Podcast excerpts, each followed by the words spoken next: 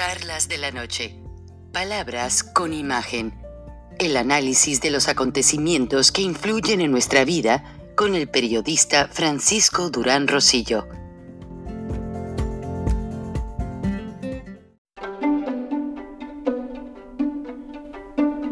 Frank Durán Rosillo eh, te saluda y los saluda a todos ustedes, su amiga María Celeste Raraz, para invitarlos a que se suscriban a mi canal de YouTube María Celeste Raraz, tal como mi nombre, donde les informo todas las semanas eh, sobre entrevistas que tienen un tema que ayuda a mejorarnos como personas y de paso son interesantes.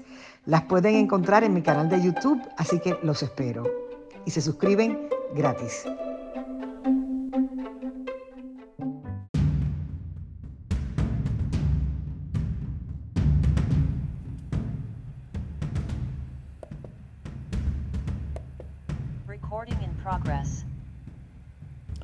Buenos días, el medioambientalista, porque él realmente lo ha sido desde que fue secretario de Estado y desde que fue candidato a presidente de los Estados Unidos, John Kerry, que es muy famoso por andar en bicicleta y que un día se cayó en otro país y se fracturó una pierna y tuvo que convalecer.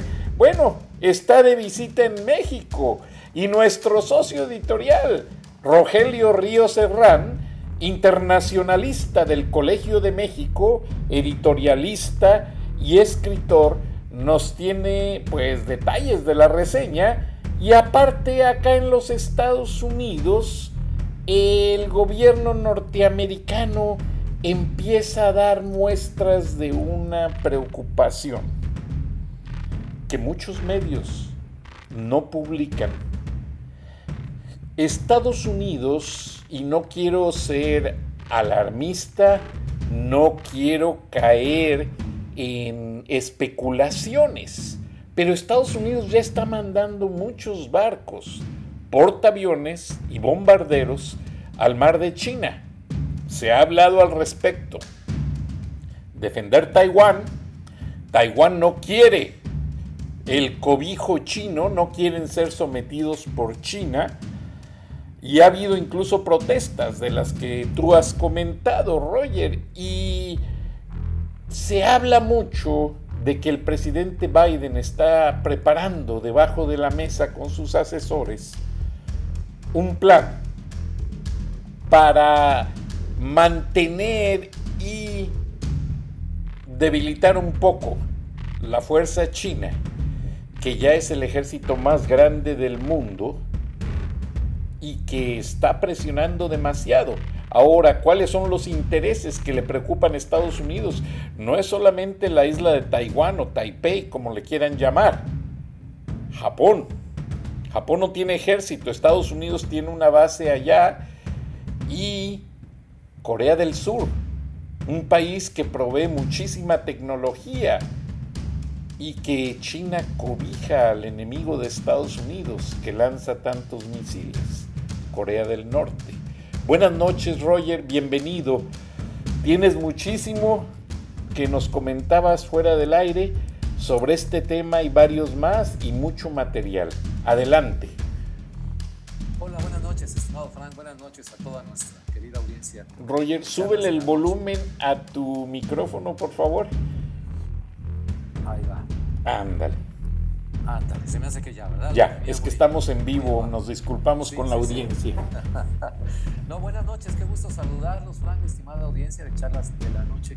En efecto, hay muchas cosas que comentar y no podemos desde México dejar de tener un ojo puesto en lo que es estrictamente la relación bilateral con Estados Unidos, que como tú sabes es una agenda mucho, muy extensa. Estuvo de hecho el señor John Kerry visita el fin de semana, ahorita lo vamos a comentar en México, en una gira con el presidente de la República, el señor López Obrador. Y el otro ojo puesto en, qué está haciendo Estados Unidos en su papel de gran potencia, de hecho, de la, de la única superpotencia que hay aquí. China aspira todavía a ese rol por todos sus indicadores económicos y la, la pues, extensión de su ejército. Ellos quieren ya posicionarse en ese papel, pero no es así. Todavía China tiene este papel de aspiración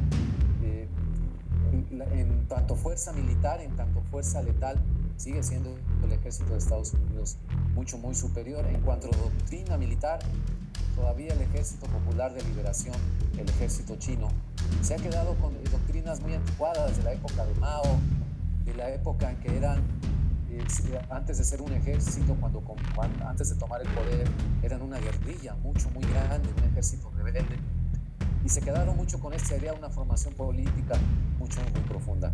Pero no podemos dejar de estar atentos a eso porque vamos a tener que definirnos como país, nosotros como mexicanos, el gobierno de quien esté en turno, López Obrador y los presidentes que vengan, en este gran juego estratégico, ¿de qué lado del tablero de ajedrez vamos a estar? No se puede estar en los dos lados al mismo tiempo, estimados Frank, amigos. No se puede, como decimos en México, repicar y andar en la procesión. tenemos que tomar un solo lado, poner sobre la balanza lo que nos conviene y no nos conviene hacer. Para mí está clarísimo lo que nos conviene hacer es, seguir aliados en términos políticos, económicos y estratégicos con los Estados Unidos. Bueno, una vez dicho todo esto, por eso estas visitas de alto nivel, esta visita de John Kerry a México eh, durante el fin de semana,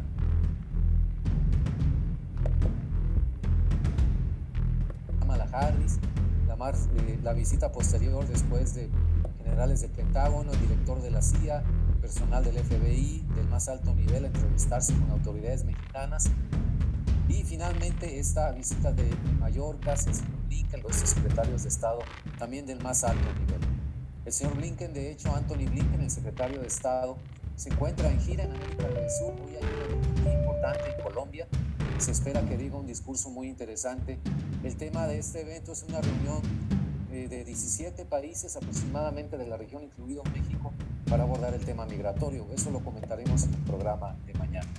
Pero a lo que vino el señor Kerry fue a preparar el camino para la cumbre del cambio climático en Glasgow, la COP26, que ya en los primeros días de noviembre empieza. Entonces, quiere saber eh, pues cómo está México, tantear el agua a los camotes, como se dice coloquialmente, en términos de qué proyectos está desarrollando México, etcétera, etcétera.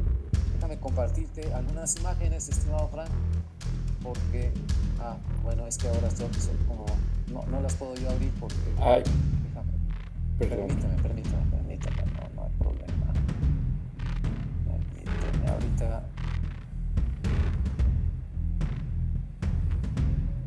Bueno, no, no, no las pude abrir, es que eh, cambiamos de anfitrión y no me permite hacerlo. Ay, Cuidado, ¿estás bien, Roger? Estoy bien, sí, sí, este A ver. Cosas. Ahí estoy, ahí estoy ya con múltiples participantes. Ah, ok, vamos a ver. Sí, ya, ya, ya lo he visto, muchas gracias. Ok. Mira, déjame seleccionar precisamente todas estas que te digo y que nos van a permitir tener un poco más de contexto. Aquí está el, embajador para nuestros amigos que ven el programa en video en YouTube, el embajador Ken Salazar con el sombrero que lo caracteriza recibiendo al señor Kerry en el hangar del aeropuerto. Esta es parte ya de la gira eh, particular. Estuvieron en Oaxaca, estuvieron en... La cambiaste muy rápido, Roger, la foto, entonces... eso. Sí, sí, sí. Ahí están recibiendo al señor Kerry al pie del avión que lo, que lo trajo a México. El del sombrero es el, el nuevo embajador de Estados Unidos en México, el señor Ken Salazar, que fue anteriormente fiscal en Colorado, que fue también funcionario en la administración de Obama. Ya es un señor con mucha experiencia, además en temas de seguridad, en temas de extradición, de, delincuentes, etcétera, etcétera. Aquí pues le da una cálida bienvenida a Kerry. Las otras imágenes son ya durante la gira, esta se difundió mucho en México. Es eh, el presidente López Obrador y el señor John Kerry caminan en un campo. Esto me parece que fue en Chiapas, en la frontera entre Chiapas y Tabasco, muy cerca de la zona donde nació López Obrador en, la parte de Tabasco. Se observa para nuestros amigos de, de, YouTube y también para quienes nos escuchan por radio, un campo eh, desforestado en medio de la selva, una desforestación de por lo menos una hectárea, pero además por donde va caminando el presidente y el señor Kerry se ve, perdóname muy burlamente, que simple y sencillamente echaron paja sobre un camino de tierra para dar la impresión de que esto ha sido trabajado desde hace mucho, están recorriendo árboles sembrados. Le está mostrando el presidente el programa Sembrando Vida, que implica eh, tener hectáreas disponibles para cada agricultor, dos o tres hectáreas, para sembrar árboles frutales, cuidarlos. Y cuando haga eso, el gobierno le está pagando una cantidad mensual. Entonces, el efecto colateral ha sido que se ha desforestado muchísima tierra para eh, obtener los beneficios eh, del programa. Entonces, no sé, eh, los ambientalistas y los activistas de las zonas más afectadas en Chiapas, toda la península de Yucatán, dicen que se han perdido más árboles en la deforestación que los que se han sembrado bajo el programa. Entonces, Totalmente. cosas en que, y bueno, le quiere vender este programa al señor Kerry, no fue así, por lo menos en los discursos finales. El señor Kerry este, no hizo referencia explícita a ese programa, dijo que esperaba que México cumpliera sus compromisos en cuanto a las emisiones de carbono. El presidente le dijo, le reiteró esta idea de que Estados Unidos pusiera fondos para aplicar este programa América Central, es decir, México pone el programa, Estados Unidos los dólares, así como que no le gustó mucho la idea al señor Kerry y ya no se refirió más a eso. No, y además, Roger, perdón que te interrumpa, se ven, se ven las milpas secas completamente. Se ve que eso fue alterado de último minuto. Las milpas están secas, mira alrededor de la foto. La paja. La paja la pusieron nomás para que no se enlodaran los zapatos pero la tierra se ve que no. Y ahora los arbolitos, te lo digo porque me gusta mucho la agricultura, les pintaron cal con agua en el tallo para que no se le suban las hormigas. ¿Qué quiere decir esto? Que el árbol es nuevo, es recién plantado. Claro, Entonces, para que no lo sequen las plagas, le pusieron allí eh, la pinta esta, pero yo te lo digo con todo respeto, no coincide un cultivo de milpa con árboles, no se puede intercalar, o se respeta la tierra de cultivo al 100 y alrededor se flanquea o se hace un cuadro de árboles guardando distancias, porque las, las tierras de cultivo requieren mucho sol, o sea, la capa orgánica de la tierra Recuerda que soy hijo de un agricultor. La capa orgánica de la tierra no respeta la sombra en el momento de producir.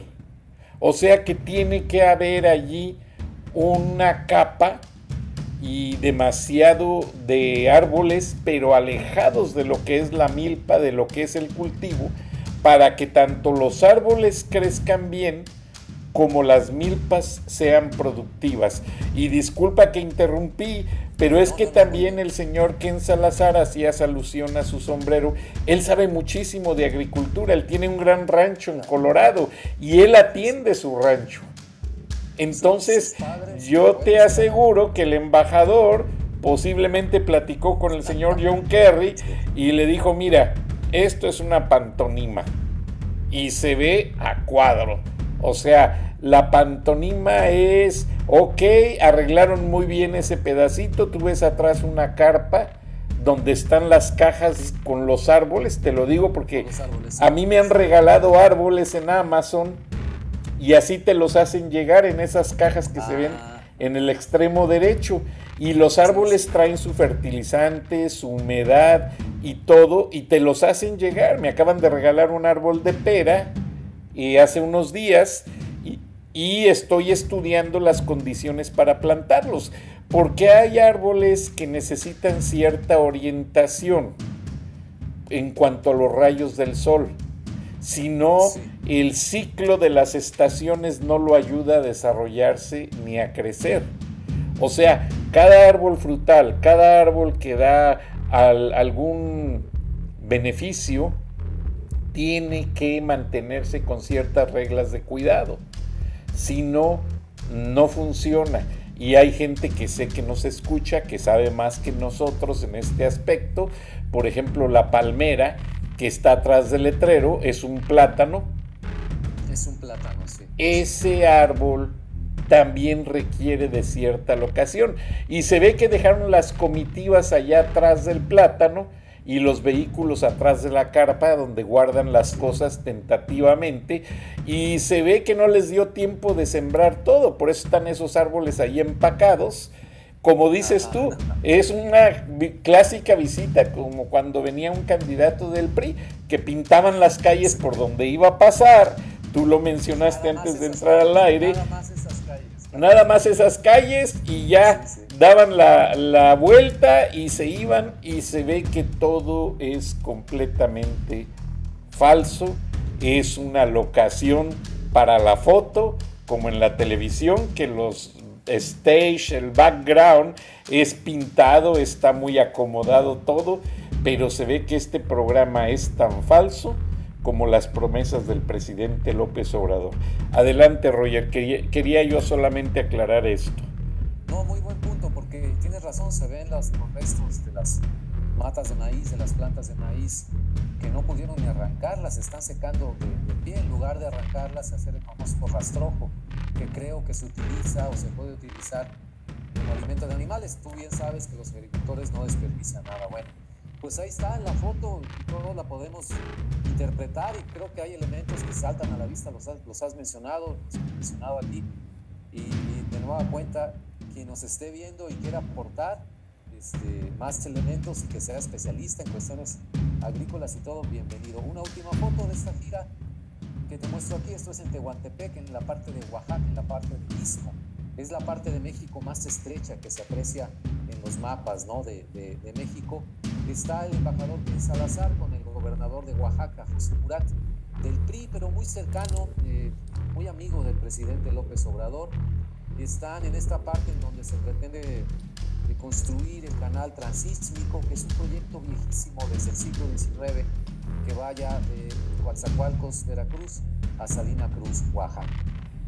Me, pareció muy colorida la foto y me da una idea de que el señor Ken Salazar está haciendo bien su trabajo, está ya con eh, acceso y contacto a los altos círculos políticos de México, a gobernadores.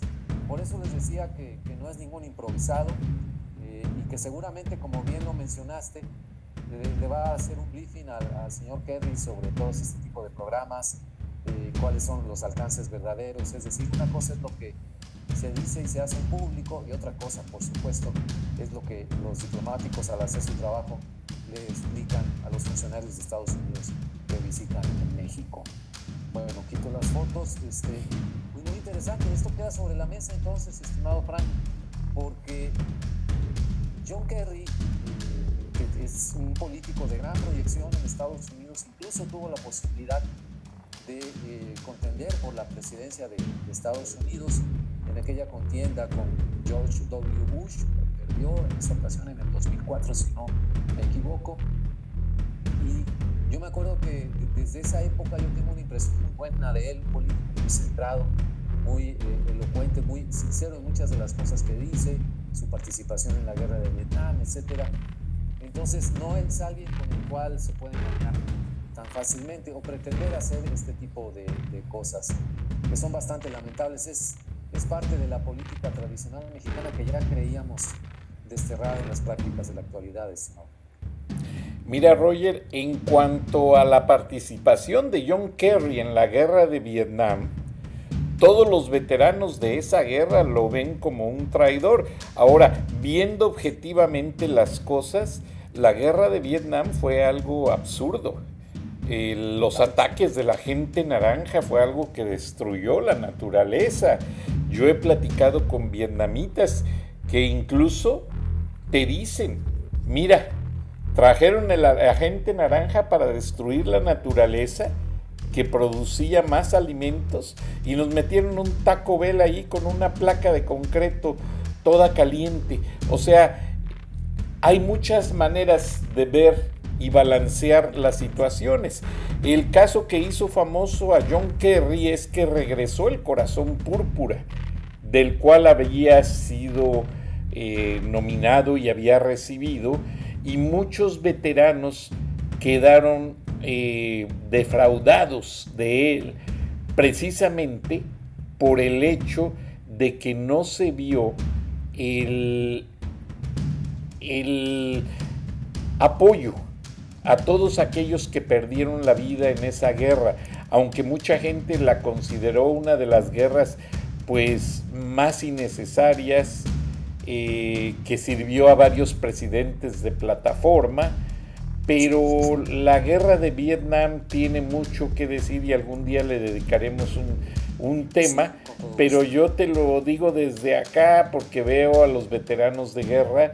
Ellos sacaron después de que John Kerry fue candidato y habló tan mal del ejército, incluso él declaró ante el Congreso sus puntos de vista en contra de las operaciones del ejército, lo cual tiene mucha validez, como te menciono, lo de la, gente naranja realmente mató mucha gente, pero hay dos puntos de vista y los, los veteranos sacaron unas chamarras que arriba decían en la espalda, soy veterano de Vietnam, y abajo decía, ¿disfrutas la libertad? Y un escudo de Vietnam y abajo, ah. abajo decía, agradeceselo a un veterano. O sea, fue una campaña que se hizo muy política y esa es una de las razones por las cuales John Kerry no ha podido escalar a una posición superior porque ha habido acá en Estados Unidos veteranos que han salido con él en las fotos y le han dicho, John, si tú fumabas marihuana con nosotros en el frente de batalla, ¿qué estás peleando? Y, muchas cosas. Entonces, ahí se vienen, y disculpa que te interrumpí, no es el momento para hablar de eso, pero se manejan las dos vertientes de una manera interesante. No deja de ser importante lo que está haciendo John Kerry en cuanto al medio ambiente, porque sí, él sí es un preocupado defensor del medio ambiente. Desde que defendió los ataques eh, por parte de, eh, desde que defendió a los vietnamitas de los ataques de la gente naranja que Estados Unidos indebidamente hizo porque quemaban toda la naturaleza y no regresaban las plantas, o sea, es algo que la humanidad en aquella época no había internet, no había Greenpeace, no había organizaciones, pero todo mundo condenaría esa acción de los Estados Unidos. Pero bueno, Estados Unidos sí acepta sus críticas y por, e, por, algo el señor Kerry está dentro de la comitiva del presidente Biden y está tratando de ayudar a mejorar el medio ambiente, como tú bien lo estás eh, calificando, Roger. ¿Y hubo alguna declaración al final sobre cómo vieron México?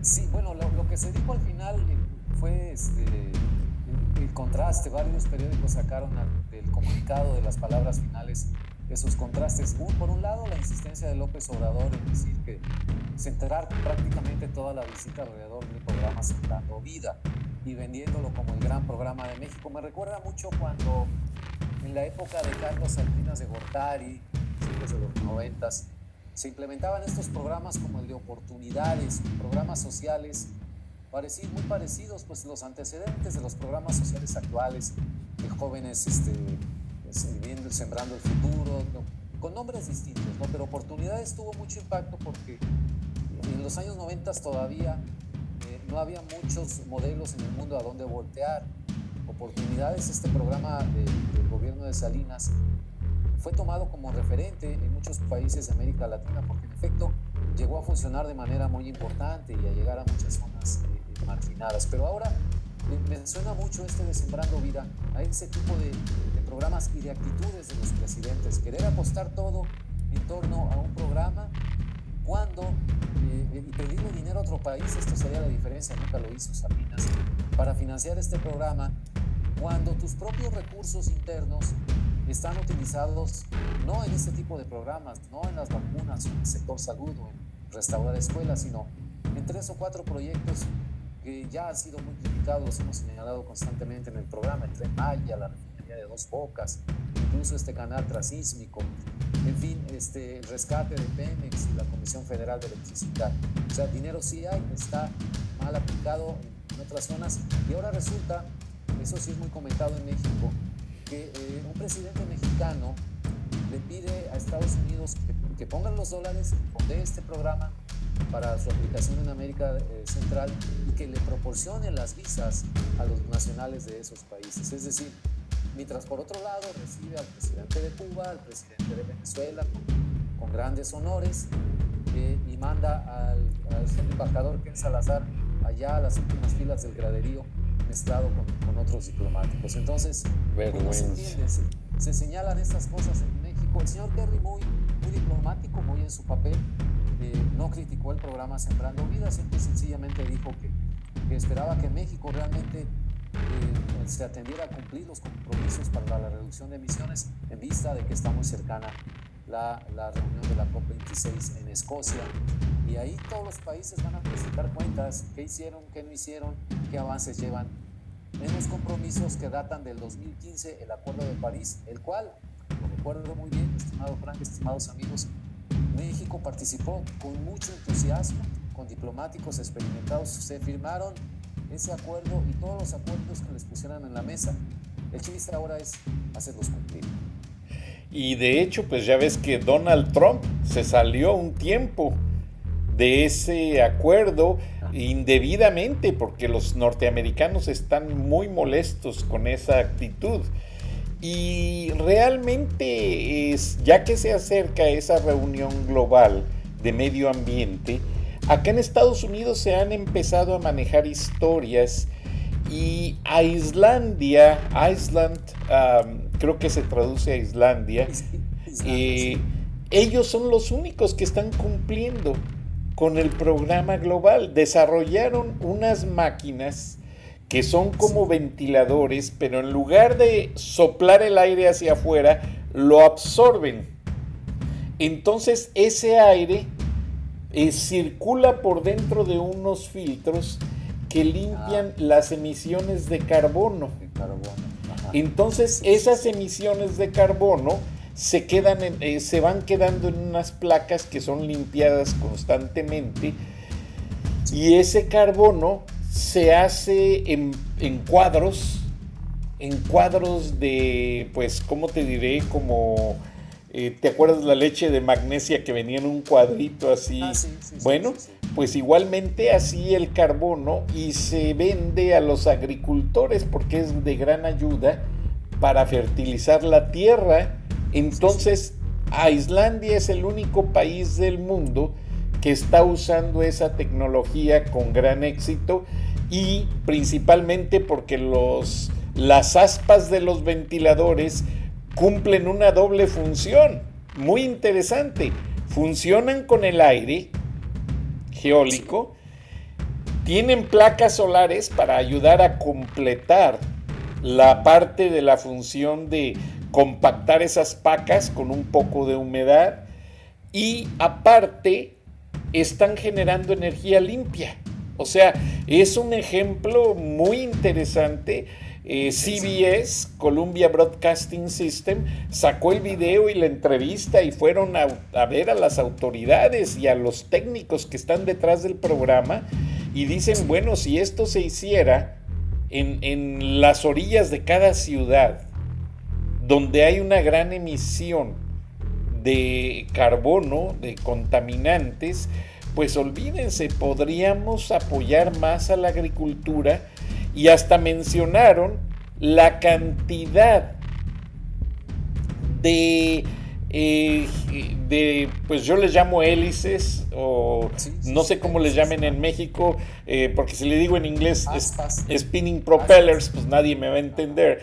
Eh, o, aspas también. Bueno, la cantidad de, aspas que se tienen que instalar, porque de allí podrían alimentar de energía eléctrica toda una ciudad.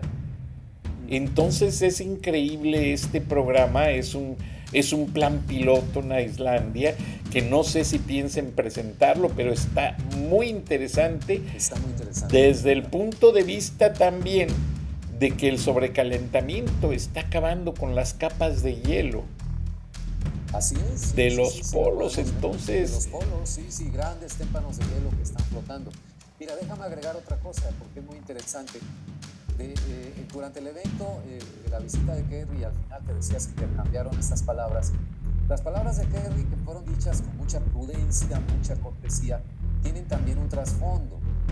Eh, recorrieron esta zona del istmo de Tehuantepec con la foto de Quién Salazar, con el gobernador de Oaxaca. Ahí en esa zona hay una parte que le dicen La Ventosa, México. Está creo que en el municipio de Matías Romero. Cuando uno va en la carretera, lo recuerdo porque de niños viajábamos mucho con mis padres por allá. Y nuestro carro, que era un carro chiquito, en esos tramos de La Ventosa que te digo, siempre corre el viento con mucha fuerza. Y, y de repente había rachas en que al carrito lo movían de un lado a otro de la carretera mi, padre nos platicaba que incluso había rachas tan fuertes que volcaban a los tráileres, ¿no? este, con todo y su carga y todo. Está instalado ahí el parque eólico más grande de todo México, uno de los más grandes de América Latina, con inversión española, me parece que una parte de inversión americana. Este parque, como otras instalaciones de, granjas solares y todo, pues se ve amenazada por la reforma eléctrica que ya está en discusión en el Congreso en México, tal como la quiere el presidente López Obrador, que prácticamente elimina a los privados del juego. Entonces, es completamente incongruente lo que, lo que pasa en México y esto no, no, no le puede pasar desapercibido a Kerry, se lo tiene que reportar al presidente Biden. Que por un lado lo lleven ahí a, a estos sembrados, hechizos y todo, a decir que hay un programa muy bueno y le dijo el presidente López Obrador que que México sí va a cumplir con sus compromisos, pero con hidroeléctricas, no con energía solar, no con energía de viento. Pues, es imposible con la capacidad instalada actual, pero imposible cumplirlo. Además, las hidroeléctricas requieren, eh, utilizan para los turbinas y los generadores pues, energía proveniente de, fuentes fósiles. Bueno, se está discutiendo eso. Eh, eh, las inversiones ya hechas en México, privadas, nacionales, extranjeras, en el sector de, energía están en peligro justo cuando eh, estamos enfrentando esta, esta desafío del cambio climático y hay compromisos internacionales que cumplir. Y apenas se fue el señor Kerry de regreso a, Estados Unidos, los congresistas de Texas, tanto demócratas como republicanos, hicieron llegar una carta al Departamento de Estado dirigido al señor Blinken pidiéndole que interceda a favor de las empresas americanas, particularmente las empresas tecanas que tienen inversiones muy fuertes y otro tipo de fondos. Este, se dice que, por ejemplo, hay recursos de, fondos de pensiones en Estados Unidos invertidos en proyectos de energía eléctrica, de energía limpia en México, que son los que se están viendo amenazados. Entonces, el impacto va a ser extenso. Entre ellos el señor Ted Cruz, que firma esta carta, como te digo, es un documento firmado tanto por demócratas como republicanos, le piden que atienda precisamente esta situación de amenaza a las empresas estadounidenses que, que, están invirtiendo y haciendo ya su trabajo para impulsar la energía limpia en México. Entonces, caramba, qué contrastes tan grandes. Este, eh, yo no sé si alguien, si algún fotógrafo va ahorita a esa milpa que visitaron el sábado, el domingo, el señor Kevin y el señor López Obrador, probablemente ya hasta quitaron los árboles que pusieron ahí nomás para que pasaran.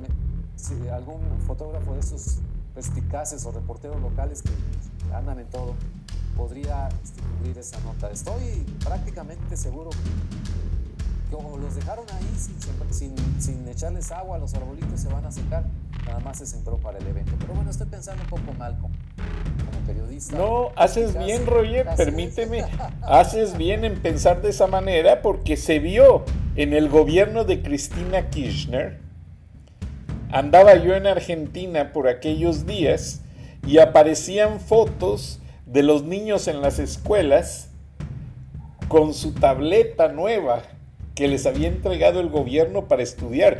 Todavía no había pandemia, todavía no había problemas, pero la tableta venía a reducir el costo de la edición de libros en papel y pasta de cartón.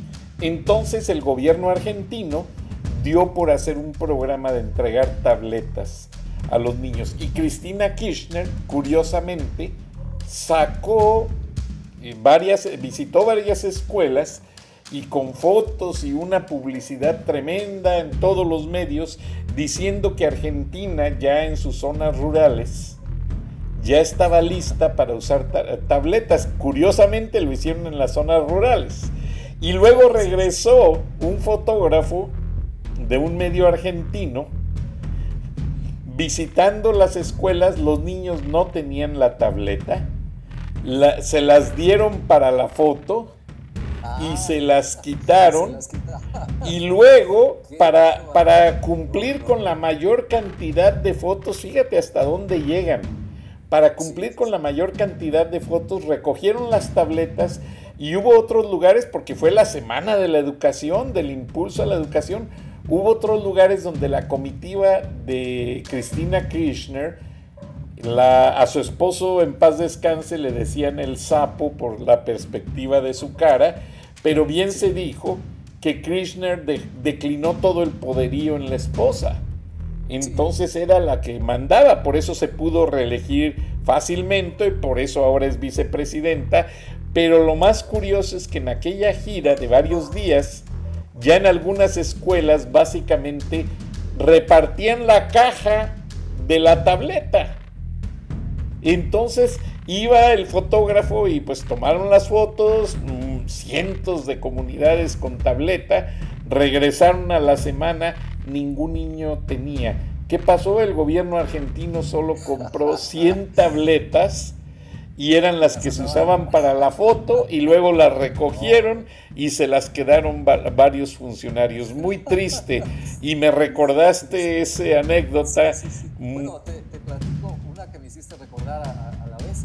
Es que esto va a lo largo de los gobiernos mexicanos. Por eso te digo que cuando uno hace los contrastes y recuerda las anécdotas, ves en realidad que tampoco han cambiado las cosas.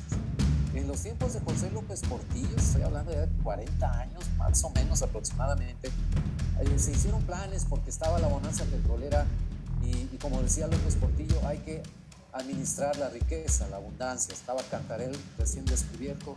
Entraban los dólares por chorros, como salía el petróleo, así entraban los dólares. Entonces, ¿en qué gastaba el gobierno? Algún funcionario se le ocurrió comprar, y eso fue real, 80 este, locomotoras eléctricas en aquella época, finales de los 70, principios de los 80, para impulsar en México todo. Las compraron, pero resulta, ya que estaban pagadas y, en los patios de ferrocarriles en México nunca se pudieron usar. ¿Sabes por qué? Porque no había ni un solo kilómetro de tendido de línea eléctrica en ninguna vía en todo México. Compraron primero las locomotoras sin existir eh, la vía, el tendido eléctrico alrededor de una vía. Además, las ruedas, el ancho de los ejes no coincidía con las de las vías convencionales. Un verdadero desastre. Otra más, para que veas que esto va a través de los gobiernos. Y esto en la época de Vicente Fox, que también llegó con mucho impulso y todo. Se hizo un programa para este, impulsar esto de la, tele, de la telesecundaria, pero además dotar de computadoras a escuelas primarias, escuelas secundarias, y se empezaron con las escuelas rurales. Llegaban la caja abrían y la computadora nuevecita y el teclado y todo. Y muchas escuelas no, que no había internet, estimados amigos, no había ni electricidad. Entonces, de allá en la Sierra de Guerrero les llevaban las bonitas computadoras que algún contratista o proveedor hizo algún negociazo, porque todas estas compras se hacen con intermediarios. Pues no, no se podía ni conectar porque todavía no llegaba la luz.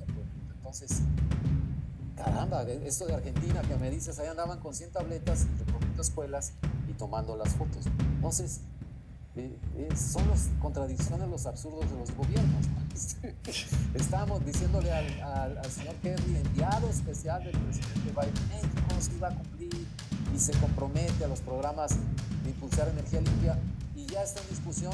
Durante la visita de Kerry ya se había presentado iniciativa de, reforma eléctrica del presidente López Obrador, que de un manotazo pretende hacer a un lado a las empresas nacionales eh, eh, y extranjeras que están invirtiendo en el sector energético. Ya están aplicadas inversiones por unos 45 mil millones de dólares, ya de inversión instalada con las plantas, los, eh, estos enormes ventiladores funcionando, las granjas solares con todos los paneles a lo largo de kilómetros y kilómetros cuadrados, ya están funcionando. ¿Y qué va a pasar? Las van a desconectar y se van a oxidar, estimado Frank, como las tabletas en Argentina. Y lo peor, Roger, que también la empresa Bimbo y la empresa Oxo fueron muy criticadas por el presidente esta semana. ¿Qué reacción ha habido? Bueno, Bimbo ya va a hacer en todas sus plantas en el extranjero. Por cierto, tú decías, mencionabas muy oportunamente que se va a abrir una planta en Georgia.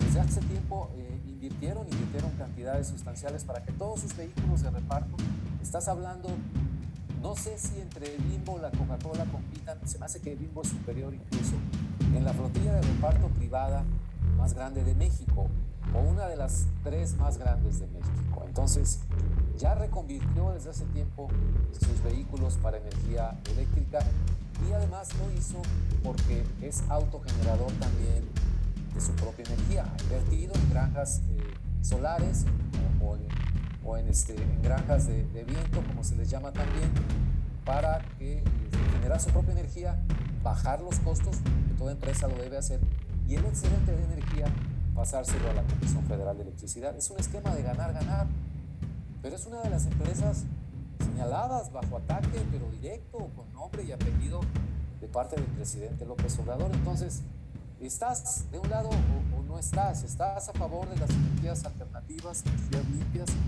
Y vas y, dices en la COP26 en Glasgow, ante la arena mundial, que, que en efecto has cumplido, no has cumplido, o que estás por que hay programas de reconversión, que estás apoyando a las industrias que así lo hagan. ¿Qué, es lo que va a decir México en Glasgow cuando le empiecen a preguntar, oye, pero pues cómo está eso de que la reforma eléctrica va a quitar del camino a las empresas este, que generan eh, con energías limpias su propia electricidad? A ver, explícanos, ¿no? ¿Por qué la contradicción? Pues, ¿qué van a decir los funcionarios mexicanos, los diplomáticos? Pues con artificios verbales, pero no es, eh, esos funcionan en la mañanera, esos funcionan para la opinión pública mexicana, no para la opinión pública internacional. No, y va a ser muy importante que la empresa Bimbo en Valdosta, Georgia, donde ya está la obra gris, se está instalando todo y demuestre, porque ya fue muy triste eh, que Estados Unidos les está dando todas las facilidades. El gobernador Brian Kemp anunció con bombos y platillos el acuerdo para montar este parque industrial en la ciudad de Valdosta, mientras que semanas después, esto pasó en abril y lo manejamos en uno de los programas, incluso creo que publiqué un artículo al respecto, y curiosamente el presidente López Obrador, meses después, ahora en, en octubre, empieza a atacar tremendamente a la empresa Bimbo y a la empresa Oxxo. Qué curioso, empresas que son líderes en su ramo. Eh, Bimbo es el líder, ya es el mayor panadero del mundo. Ellos compraron Sara Lee, compraron Zombie, compraron Wonder. Menciono las marcas porque es como las compañías las conoce la gente. Pero es increíble. Ahora Oxo, Oxo tiene tiendas en Colombia. Es algo de aplaudir, es algo de ver y están haciendo proyectos para crecer y también están haciendo planes para entrar a Estados Unidos. ¿Cómo es posible que el presidente en lugar de apoyarlos por ser generadores de empleos, por ser motores de la economía, les dé la espalda, Roger? Es algo que que frustra. un dato que leí hace poco. Yo tenía la idea de que Walmart México es, era es que durante algunos años fue el, primer empleador en todo México por la cantidad de empleos que creaba, pero ahora resulta que lo ha superado. FEMSA es la empresa controladora de marcas como Oxxo o Heineken, es decir, todo un grupo de empresas que tiene su origen eh, con inversionistas regiomontanos ya asociados con holandeses muchos inversionistas de Estados Unidos, en fin. Pero es, digamos, un emprendimiento de origen y de antecedentes regiomontano. FEMSA es ahora, eh, que involucra a los Oxos y a otras empresas, el empleador número uno de México. Eh, proporciona un poco más de 300 mil empleos, 320 mil es la cifra aproximadamente.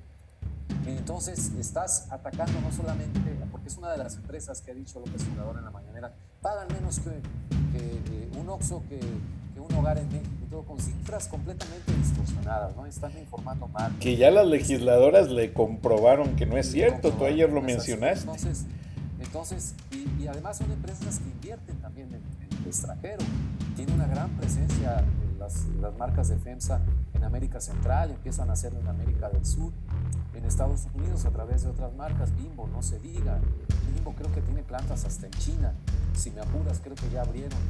Sí. Ya hacen pan en China también. Entonces, caramba, ¿de qué estás hablando? Sí. Y perdón, Roger, hago el paréntesis. Precisamente Sara Lee, esta empresa, y lo menciono por conocimiento de causa, Sara Lee era propiedad del senador David Perdue, que es de aquí de Georgia.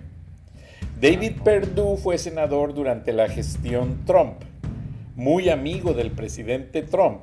En Estados Unidos, para poder entrar a, la política a posiciones claves, los políticos tienen que vender sus activos, tienen que vender este, ah. sus empresas y fue allí donde Bimbo le compró Sara Lee con la planta que tienen en China. El origen es ah. ese. Y resulta que el analista que trabaja para el Congreso, porque David Perdue es de los pocos congresistas que habla y escribe el idioma chino, el mandarín. Ah, mira. Y mi mejor amigo es su asesor de inteligencia, quien le ayuda a revisar todos los reportes. Y pues bueno, somos grandes amigos. Le mando un abrazo. No puedo mencionar su nombre por razones, razones restringidas, pero es una gran persona, un hombre intelectual de los fundadores de CNN, con muchas credenciales en el conocimiento de las cosas internacionales, pero vale la pena mencionarlo para que la opinión pública eh, se entere por dónde viene cada cosa, porque el programa siempre lo promocionamos como un programa que no damos noticias, las noticias ya se dieron, pero que les exponemos las cosas detrás de la noticia y cómo están dándose todas estas situaciones, Roger. Pues, ¿qué tienes en el tintero para mañana?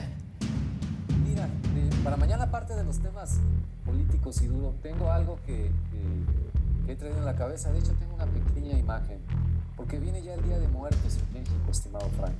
Y eh, este año va a ser particularmente, particularmente eh, doloroso para muchas familias mexicanas este ritual que no deja de cumplirse. Mira, las famosas calaveritas de azúcar las puedes ver acá. Eh, otra más, los artesanos que las hacen todavía, como se hacía, yo creo que desde la época de la la colonia, porque esa tradición del Día de Muertos es muy grande. Ya empieza a verse en hogares, en empresas, en instituciones, los altares de muertos.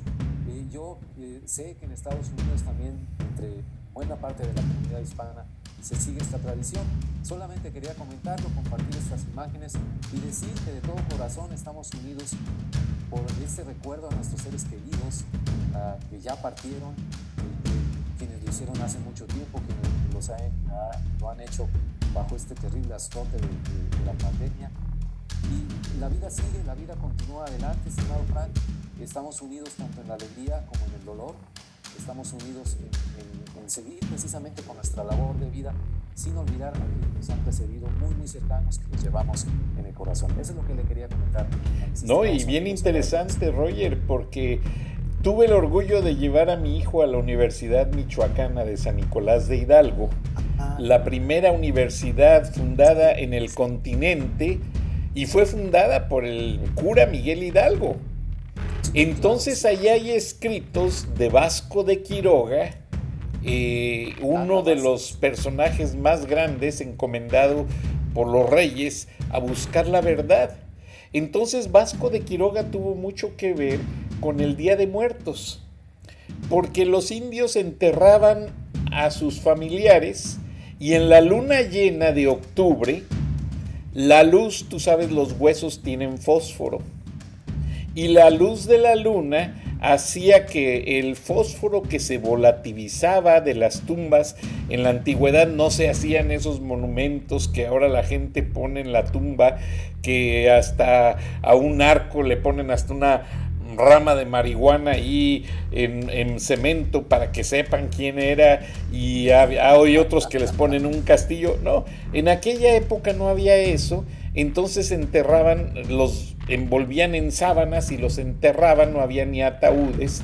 Entonces venía la flamante luna de octubre, que es muy famosa, y con sus rayos de luz los indígenas se admiraban, decían que ellos consideraban que esas luces que se asemejan a las luces de la aurora boreal, que es otro fenómeno que tiene mucho que ver con la química del medio ambiente, ellos consideraban eso como que su familiar estaba subiendo al cielo, el, el, Dios lo estaba llevando al cielo. Entonces Vasco de Quiroga, muy inteligentemente, declaró, no les quiso quitar su intención de nombrarlo el Día de los Muertos. Pero si te fijas, hay un Día de Todos Santos que le precede. Que le precede, sí, sí, Entonces, católicamente hablando, para poder mantener la influencia católica sin hacer ninguna afectación de las tradiciones indígenas, se menciona esta parte en la historia de Michoacán, porque es en, eh, Pátzcuaro y donde tiene uno de los festejos más grandes, que es famoso a nivel mundial. Entonces, este, yo soy admirador de esa tradición, me encanta este bueno, el pan aparte me lo como deliciosamente, ah, eh, porque soy panadero, ya que nací en el lugar del mejor pan por tradición, Acámbaro, Guanajuato. Acámbaro, sí, y, este, y el Día de Muertos se hace un gran pan. Entonces es ahí donde se conoce todo esto. Roger, no quería dejar de mencionarlo porque pues tengo raíces eh, pues indígenas mezcladas con muchas cosas y eso me ha hecho explorar mucho la historia, los antecedentes y así como tú nos hablas de Chiapas y de sus tradiciones que las conoces muy bien, yo te puedo decir de esos detalles porque sí es una tradición que nos resistimos a perder y, y yo no tuve la foto, pero acá en Estados Unidos hacen las calaveritas pero de plástico, no te las ah, puedes comer. Ah, Entonces es una lástima, Roger. hechas en China, ¿no? Ándale, hechas en China. De hecho, el, el producto, y le pegaste al clavo, el producto que más hacen los chinos en sus ornamentos o no sé, en, sus figuras, no son juguetes, son, son eh, monumentos de la Virgen de Guadalupe y se venden a nivel mundial. Y es muy triste, pero un día platicaremos de eso. Gracias, Rogelio Río Serrán, internacionalista del Colegio de México. Gracias por tu tiempo. Sabemos que eres un hombre muy ocupado, pero con el favor de Dios, pues nos escuchamos y nos vemos mañana. Así es, Dios mediante, gracias. Dios mediante, Roger, y gracias a nuestra audiencia. Estén pendientes porque ya Roger les dijo, mañana va a hablar de todas estas tradiciones. Buenas noches, hasta entonces, nos escuchamos y nos vemos mañana.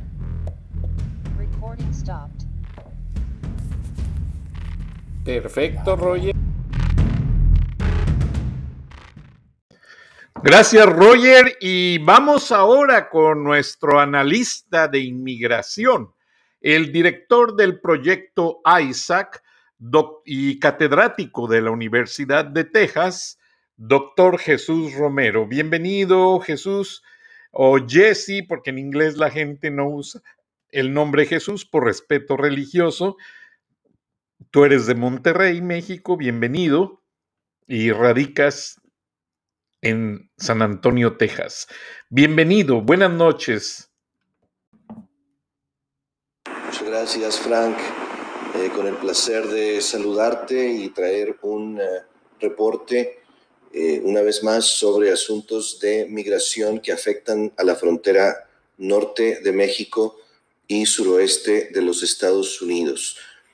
bueno, la, la, noticia más puntual esta semana ha sido eh, la decisión del gobierno del presidente Biden eh, de eh, reinstaurar el programa de protocolos de protección al migrante mejor conocido como Quédate en México, que fue herencia de la administración Trump. hay que tener en cuenta que esta no es una decisión unilateral del gobierno del presidente Biden, porque básicamente el gobierno federal de los Estados Unidos tiene que acatar la orden de un juez federal que eh, determinó que la terminación de este programa de Quédate en México fue injustificada. Así que ahora ah, el gobierno de los Estados Unidos se ve forzado a reinstalarla. Ahora, eh, se sabe también que depende eh, en gran medida de, lo que diga México, el presidente Andrés Manuel López Obrador tiene que tomar una decisión eh, al respecto del nivel de cooperación, eh, porque este programa depende de que el gobierno mexicano acceda a, permitir que eh, los inmigrantes permanezcan en México mientras se les da cita en las cortes y se resuelven sus casos de petición de asilo. y, y, bueno, se anunció también, la Casa Blanca anunció eh, o dejó abierta la posibilidad de que se intente por otros medios eh, anular eh, esta política y, avisó también que pronto se haría público un plan al, respecto. ¿no? Esto va a afectar a decenas de, miles de, de personas, alrededor de 70 mil migrantes se vieron afectados por, por este programa, eh, así que se espera que eh, vuelva a, ponerse en vigor en noviembre, a mediados de noviembre, y se sabe también que eh, va a comenzar en la ciudad de Laredo, Texas, en la frontera ahí con Laredo. Ya seguiremos informando acerca del desarrollo de esta, de esta importante noticia. La otra noticia muy importante, porque aparentemente no tiene que ver con migración, pero sí eh, fue el hecho de que el representante del presidente Biden para asuntos de cambio climático, John Kerry, se presentó en México, fue a, Palenque, allá estuvo en Chiapas, donde el presidente Andrés Manuel López Obrador trató de convencerlo eh, de que Estados Unidos eh, financiara de algún modo el programa de Sembrando Vida, que es básicamente un programa de reforestación que no, no ha dejado eh, de ser controversial en, en México porque aparentemente promueve deforestación en, áreas vitales. ¿no? Eh, eh, en fin, este es un programa eh, cuya exportación era la pieza esencial de, la postura de México al respecto de reactivar la, economía y ayudar a la, a la, economía de los países centroamericanos. Ya habíamos reportado que en verdad ninguno de los países, más que unos cuantos, mostraron cierto interés el gobierno mexicano eh, quiere que el eh, gobierno de los Estados Unidos sea el que, el que patrocine eh, esto. Y lo interesante fue que a la hora de dar los discursos ahí en conferencia de prensa, pues John Kerry hizo hincapié en que para, para el gobierno de los Estados Unidos los asuntos prioritarios son los de la producción de energía eólica y los de la instalación de paneles solares, mientras que la postura de Andrés Manuel López Obrador no pudo ser más contraria. No se trata de, tener más refinerías eh, y de hacer trabajos de, reforestación. Eh, la razón por la que esto es importante es por, por la, conexión que hay con el asunto migratorio. El gobierno de México quiere ligar esto eh, a a, los asuntos de migración y por eso está buscando la cooperación de Estados Unidos y que básicamente Estados Unidos financie este programa, pero eh, el, eh, el, señor Kerry simple y sencillamente no abordó no abordó el tema en absoluto, lo cual nos indica que Estados Unidos no está interesado en, este eh, programa. Noticias más de, interés, eh, Frank, para todos los que nos ven y, nos escuchan a, lo largo de todo el, planeta.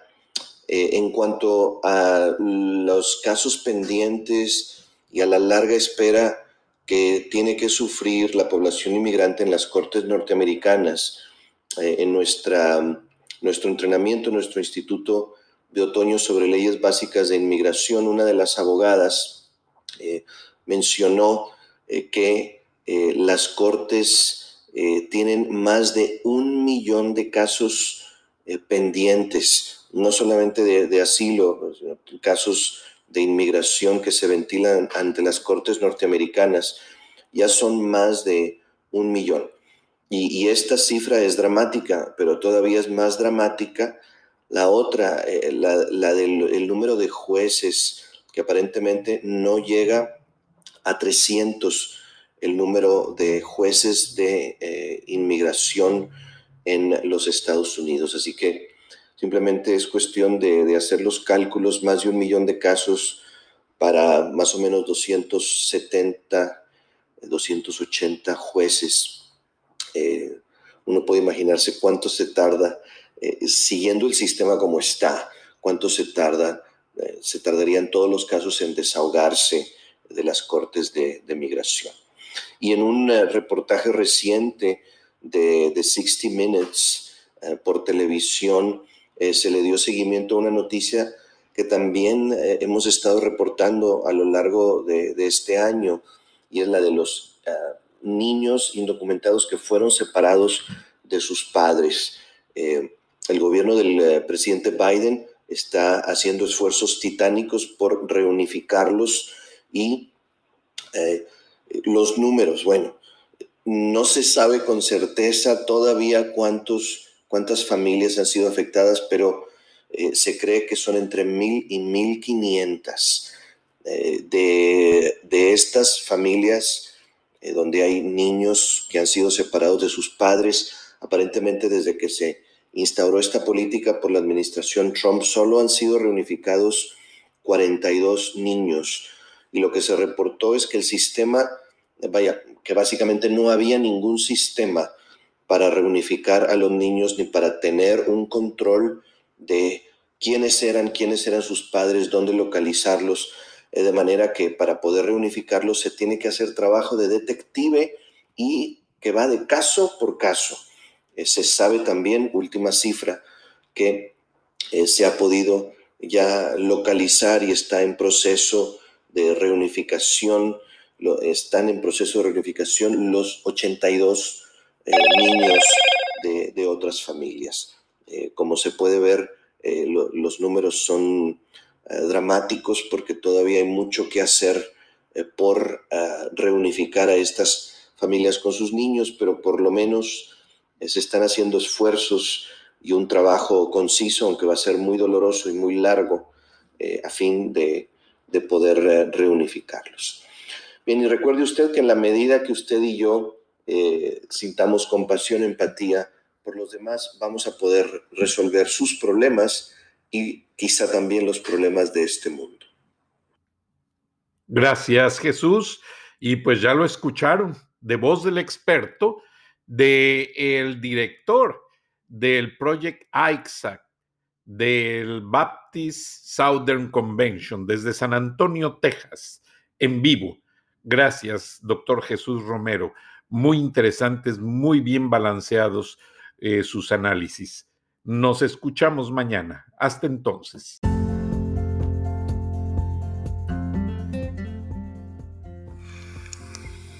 Escuchaste el análisis de la noticia, transparente como el agua, con el periodista Francisco Durán Rosillo